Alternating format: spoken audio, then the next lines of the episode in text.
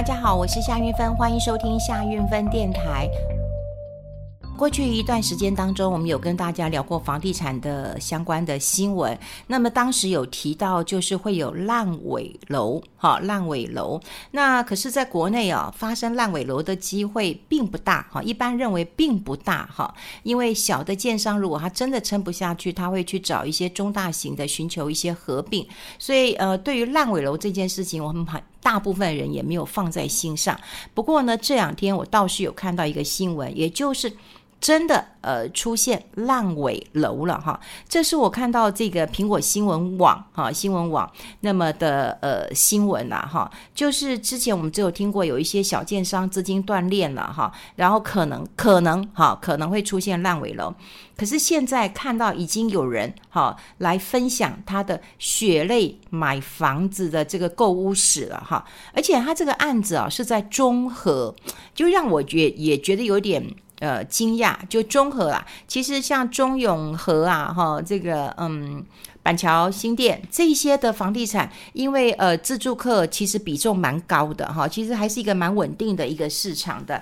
可是他是说他在中和有个建案叫青木存哈，那他已经是两年前哈，那这个已经烂尾倒闭了，到现在都没有办法解决。然后呢，总共住户有三十四户，他们的自备款有三千万，哎，不翼而飞了。那当然，他买的是预售屋，所以这位呃读者他来讲，就是说，你看买预售屋，然后呢，预售屋我们一般认为有履约保证，哈，可是呢，他说没有，哎，他说没有，哎，好，他说这个钱现在不见了，而且他一毛钱拿不回来，现在是求助无门了，哈。他说呢，他是呃这个四十五岁，哈，他两年前，哈，两年前你看也没多久，那房地产还是一片欣欣向荣、一片看好的时候，他看到中和有个建案叫青木存，哈，那他打出这个两房超低总价的广告，所以他就买了一户没有车位二十二平，总价九百六十万的户型。好，就是二十二瓶，那总价就九百六十万。好，那你想想看，能够呃这个一千万，那么以内在双北插个旗子，我想很多人其实是心动的哈。好，那换算它每一瓶大概四十五万元。啊，四十五万元，在两年前一个新建案在中和，哦，这也算便宜，呵呵，因为房价真的好，真的在这两年当中啊，只有涨没有跌的。好，那签约之后呢，自备款嘛，哈，就十趴，所以九十六万元就汇进新展的这个银行的专户。他以为建商是有履约保证，专款专用，所以这购物的风险不大，就没想到。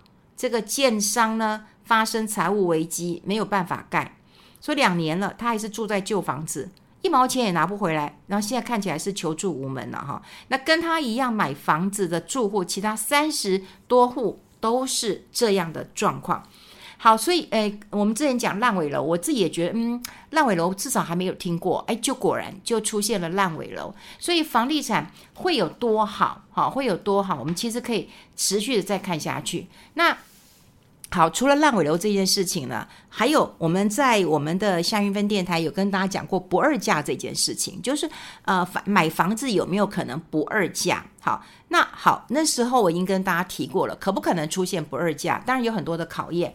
不过我最近又看到了这个住展杂志，哦、他们有抽样统计，好，就是它是抽样了，但没办法用大型的去去做一个调查。那么抽样调查呢，就是啊、有五十个。好，五十个就是标榜不二价的销售这些新建案，好，那可是去比对它之后，它开价跟实价登录的成交均价，就发现到一件事情，说，哎，真正的不二价，那么真的只有两个，所以它抽样了五十个，那么真正的不二价，那只有两个。那其他的呢，还是有一些溢价的空间。不过我看这个调查，就是这个空间呢，溢价的空间呢，也不是太大，哈，也不是太大，大概呢是百分之七点零七，好，七点零七，也就不到一成嘛，哈，不到一成啊，哈。好，那这样子我们来看到一个问题，就大部分的不二价的这个建案都可以杀价，那不二价到底是什么意思？好，不二价是什么意思？我们好好探讨哈。就大家过去对于这个嗯烂尾楼，你觉得没有？现在已经有了。那不二价我们之前讲了很久了，哎，现在有没有？哎，有，但是已经只有两个。那大家还喜欢这个杀价？那你说我今天买东西，我当然希望透明。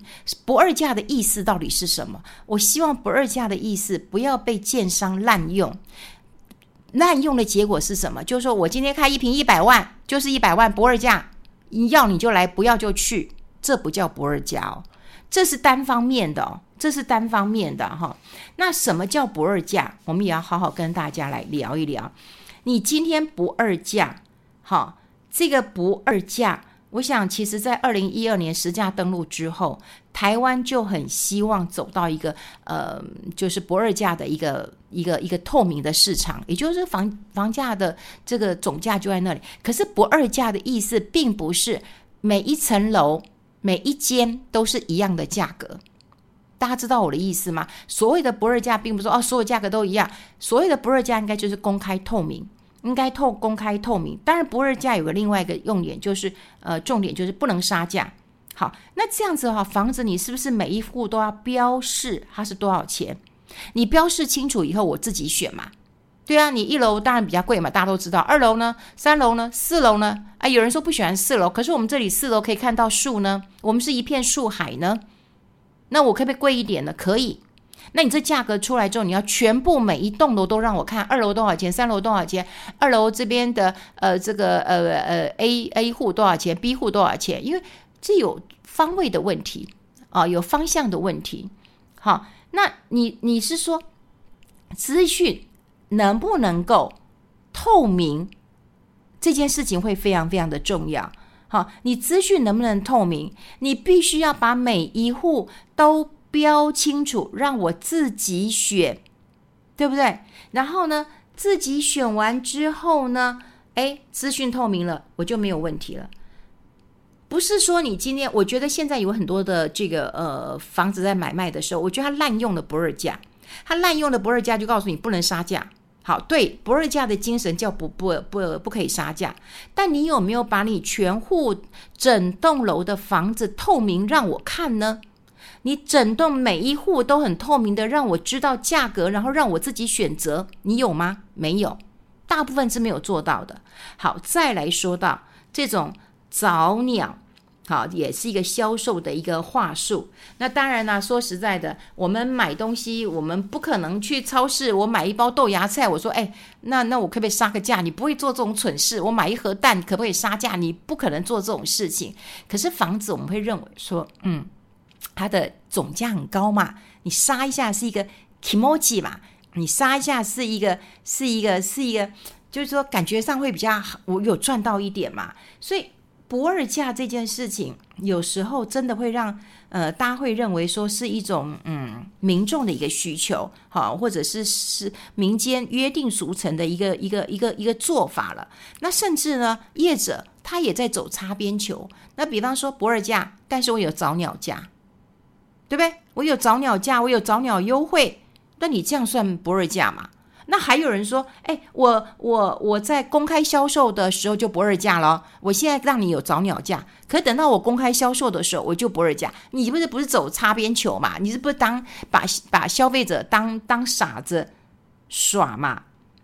对不对？所以我要我要跟大家分享的一件事情，也就是说，现在因为都是那个卖方的市场啊，因为买方就很弱势嘛，你根本就没有办法跟人家呃杀价嘛，然后我们。推了半天，我们讲说，哎，就希望能够不二价，好，不二价。你不二价了半天之后，真正不二价只有两个，对不对？然后呢，还是可以，还是可以议价的，好，还是可以议价的。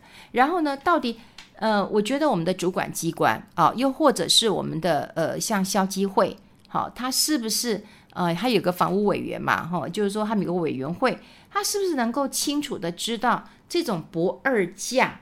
好，这种不二价有没有确实的一个呃执行？好，有没有确实的一个执行？我觉得我们现在哦，不算是嗯，不算是不二价，应该说是一种类不二价，很像不二价，但事实上不是不二价，对不对？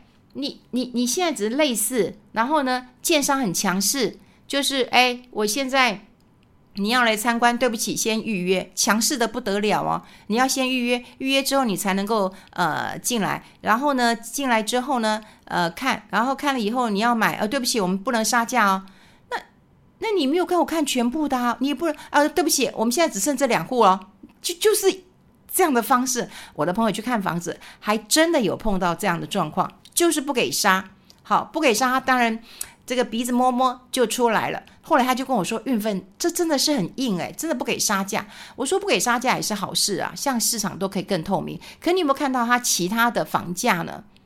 对不对？你今天不给杀，那你其他的房价是不是要让我看呢？你就算两间，你也要两间都让我看了，我自己可以选择啊。对，你都不让人家看，所以我我现在要跟大家讲啊，就是说。不二价，我们现在讲的倒也不是说我们今天约定呃俗成说，哎呀杀一个啥意思？说一个希望能够杀个一成左右，甚至我们刚刚讲了，平均溢价还是百分之呃七点零七，也就是可能打一个嗯、这个九三折呃九五折，可一般呐哈，一般是这样啊，一般是这样子啊。那你所有不二价都可以杀价，那你这样子感觉出来，你的不二价就是在玩假球。